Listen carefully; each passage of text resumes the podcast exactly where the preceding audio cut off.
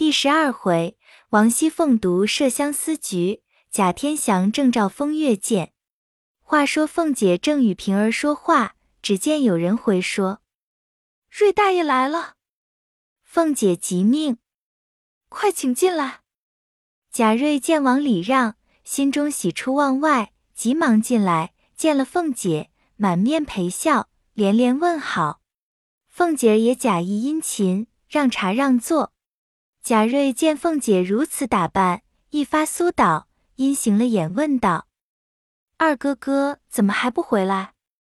凤姐道：“不知什么缘故。”贾瑞笑道：“别是路上有人绊住了脚了，舍不得回来，也未可知。”凤姐道：“也未可知，男人家见一个爱一个也是有的。”贾瑞笑道。嫂子，这话说错了，我就不这样。凤姐笑道：“像你这样的人能有几个呢？十个里也挑不出一个来。”贾瑞听了，喜得抓耳挠腮，又道：“嫂子天天也闷得很。”凤姐道：“正是呢，只盼个人来说话解解闷儿。”贾瑞笑道。我倒天天闲着，天天过来替嫂子解解闲闷，可好不好？凤姐笑道：“你哄我呢，你那里肯往我这里来？”贾瑞道：“我在嫂子跟前，若有一点谎话，天打雷劈。只因素日闻得人说嫂子是个厉害人，在你跟前一点也错不得，所以唬住了我。如今见嫂子最是个有说有笑、极疼人的。”我怎么不来？死了也愿意。凤姐笑道：“果然你是个明白人，比贾蓉两个强远了。我看他那样清秀，只当他们心里明白，谁知竟是两个糊涂虫，一点不知人心。”贾瑞听了这话，越发撞在心坎上，由不得又往前凑了一凑，去着眼看凤姐戴的荷包，然后又问戴着什么戒指。凤姐悄悄道：“放尊重着，别叫丫头们看了笑话。”贾瑞如听轮音佛语一般，忙往后退。凤姐笑道：“你该走了。”贾瑞说：“我再坐一坐，好狠心的嫂子。”凤姐又悄悄的道：“大天白日，人来人往，你就在这里也不方便。”你且去，等着晚上起了更你来，悄悄的在西边穿堂儿等我。贾瑞听了，如得珍宝，忙问道：“你别哄我，但只那里人过得多，怎么好躲的？”凤姐道：“你只放心，我把上夜的小厮们都放了假，两边门一关，再没别人了。”贾瑞听了，喜之不尽，忙忙的告辞而去。心内以为得手，盼到晚上，果然黑地里摸入荣府，趁掩门时钻入穿堂，果见漆黑无一人。往贾母那边去的门户已倒锁，只有向东的门未关。贾瑞侧耳听着，半日不见人来，忽听咯噔一声，东边的门也倒关了。贾瑞急得也不敢啧声，只得悄悄的出来，将门焊了焊。关的铁桶一般，此时要求出去亦不能够，南北皆是大房墙，要跳亦无攀援。这屋内又是过门风，空落落，现是腊月天气，夜又长，朔风凛凛，侵肌裂骨，一夜几乎不曾冻死。好容易盼到早晨，只见一个老婆子先将东门开了，进去叫西门。贾瑞瞅他背着脸，一溜烟抱着肩跑了出来。幸而天气尚早，人都未起，从后门一径跑回家去。原来贾瑞父母早亡，只有他祖父戴如教养。那戴如素日教训最严，不许贾瑞多走一步，生怕他在外吃酒赌钱，有误学业。今忽见他一夜不归，只料定他在外非饮即赌。嫖娼宿妓，那里想到这段公案，因此歇了一夜。贾瑞也捻着一把汗，少不得回来撒谎，只说往舅舅家去了。天黑了，留我住了一夜。黛如道：“自来出门，非禀我不敢擅出，如何昨日私自去了？据此一该打，何况是撒谎？因此发狠到底，打了三四十班，不许吃饭，令他跪在院内读文章，定要补出十天的功课来方罢。贾瑞直动了一夜，今又遭了苦打，且饿着肚子，跪着在封地里读文章，其苦万状。此时贾瑞潜心犹是未改，再想不到是凤姐捉弄他。过后两日得了空，便仍来找凤姐。凤姐故意抱怨他失信，贾瑞急得赌身发誓。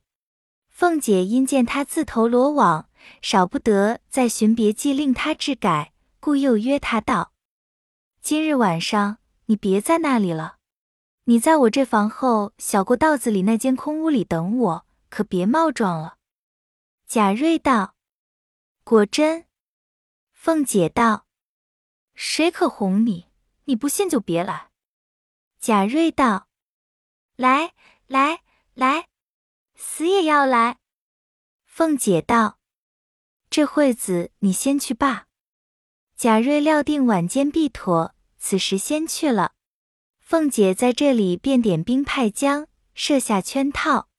那贾瑞只盼不到晚上，偏生家里亲戚又来了，只等吃了晚饭才去。那天已有掌灯时候。又等他祖父安歇了，方溜进荣府，只往那家道中屋子里来等着。热锅上的蚂蚁一般，只是干转。左等不见人影，右听也没声响，心下自私，别是又不来了，又冻我一夜不成？正自胡猜，只见黑熠熠的来了一个人，贾瑞便一定是凤姐，不管皂白，恶虎一般。等那人刚至门前，便如猫不鼠的一般，抱住叫道：“亲嫂子，等死我了！”说着，抱到屋里炕上，就亲嘴扯裤子，满口里亲娘亲爹的乱叫起来。那人只不作声。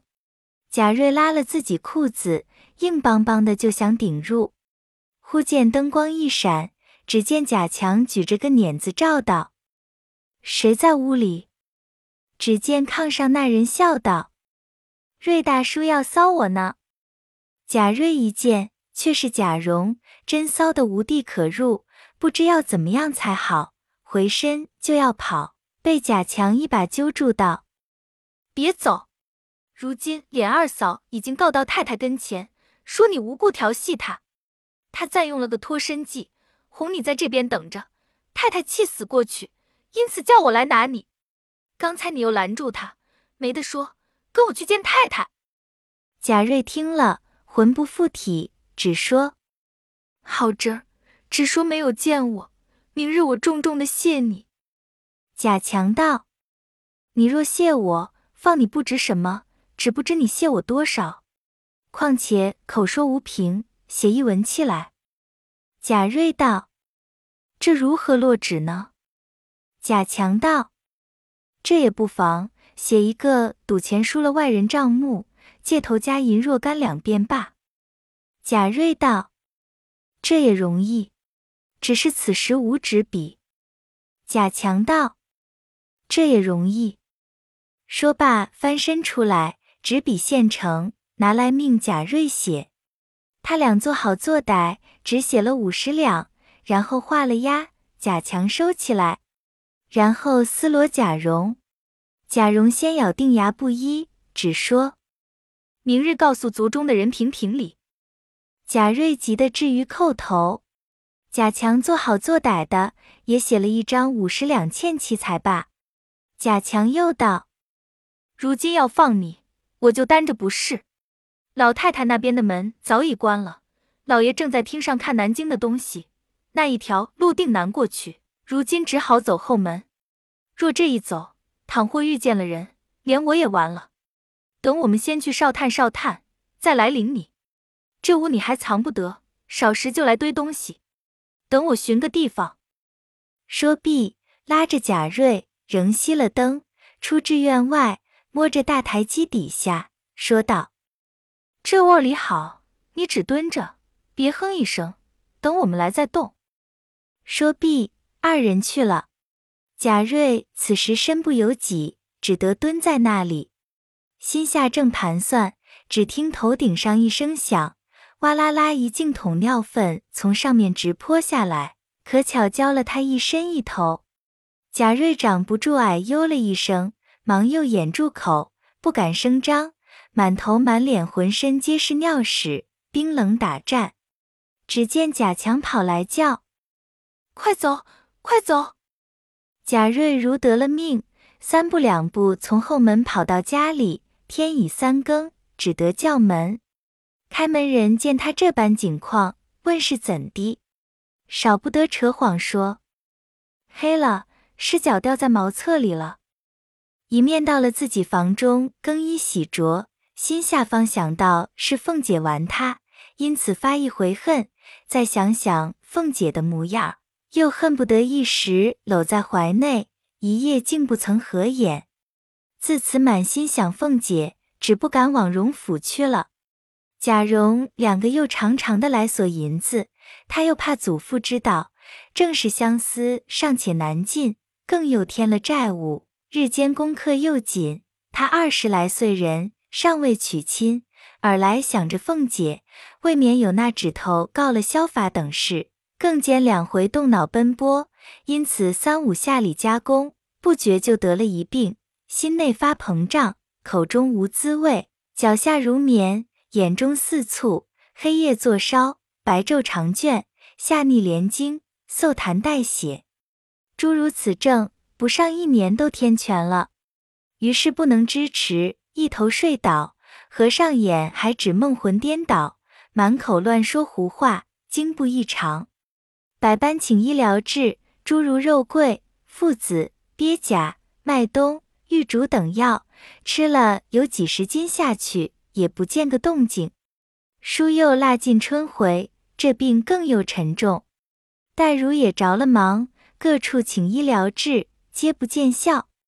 因后来吃独参汤，黛如如何有这力量？只得往荣府来寻王夫人，命凤姐称二两给他。凤姐回说：“前儿新进都替老太太配了药，那整的太太又说留着送杨提督的太太配药，偏生昨我已送了去了。”王夫人道：“就是咱们这边没了，你打发个人往你婆婆那边问问，或是你甄大哥哥那府里再寻些来，凑着给人家吃好了，救人一命也是你的好处。”凤姐听了。也不遣人去寻，只得将些扎墨泡须凑了几钱，命人送去，只说太太送来的，再也没了。然后回王夫人，只说都寻了来，共凑了有二两送去。那贾瑞此时要命心甚切，无药不吃，只是白花钱，不见效。忽然这日有个跛足道人来化斋。口称专治冤业之症，贾瑞偏生在内就听见了，直着声叫喊说：“快请进那位菩萨来救我！”一面叫，一面在枕上叩首。众人只得带了那道士进来。贾瑞一把拉住，连叫：“菩萨救我！”那道士叹道：“你这病非药可医，我有个宝贝与你，你天天看时。”此命可保矣。说毕，从搭帘中取出一面镜子来，两面皆可照人。竟把上面暂着“风月宝剑”四字，递与贾瑞道：“这物出自太虚幻境空灵殿上，警幻仙子所制，专治邪思妄动之症，有济世保生之功。所以带他到世上，单与那些聪明捷俊、风雅王孙等看照。”千万不可照正面，只照他的背面，要紧要紧。三日后无来收取，管教你好了。说毕，扬长而去，众人苦留不住。贾瑞收了镜子，想到这倒是倒有意思，我何不照一照试试？想必拿起风月剑来，向反面一照，只见一个骷髅立在里面，唬得贾瑞连忙掩了，骂：“倒是混账，如何吓我？我倒再照照正面是什么？”想着，又将正面一照，只见凤姐站在里面招手叫他。贾瑞心中一喜，当有忧的觉得进了镜子，与凤姐云雨一番，凤姐仍送他出来。到了床上，哎呦了一声，一睁眼，镜子从手里掉过来，仍是反面立着一个骷髅。贾瑞自觉汗津津的，底下已移了一滩精，心中到底不足。又翻过正面来，只见凤姐还招手叫他，他又进去，如此三四次。到了这次，刚要出镜子来，只见两个人走来，拿铁锁把他套住，拉了就走。贾瑞叫道：“让我拿了镜子再走。”只说了这句，就再不能说话了。旁边服侍贾瑞的众人，只见他先还拿着镜子照。落下来，仍睁开眼时在手内，幕后镜子落下来便不动了。众人上来看看，已没了气，身子底下冰凉自湿一大滩精，这才忙着穿衣抬床。黛如夫妇哭得死去活来，大骂道是是何妖精？若不凿毁此物，已害于事不小。遂命架火来烧，只听境内哭道。谁叫你们瞧正面了？你们自己以假为真，何苦来烧我？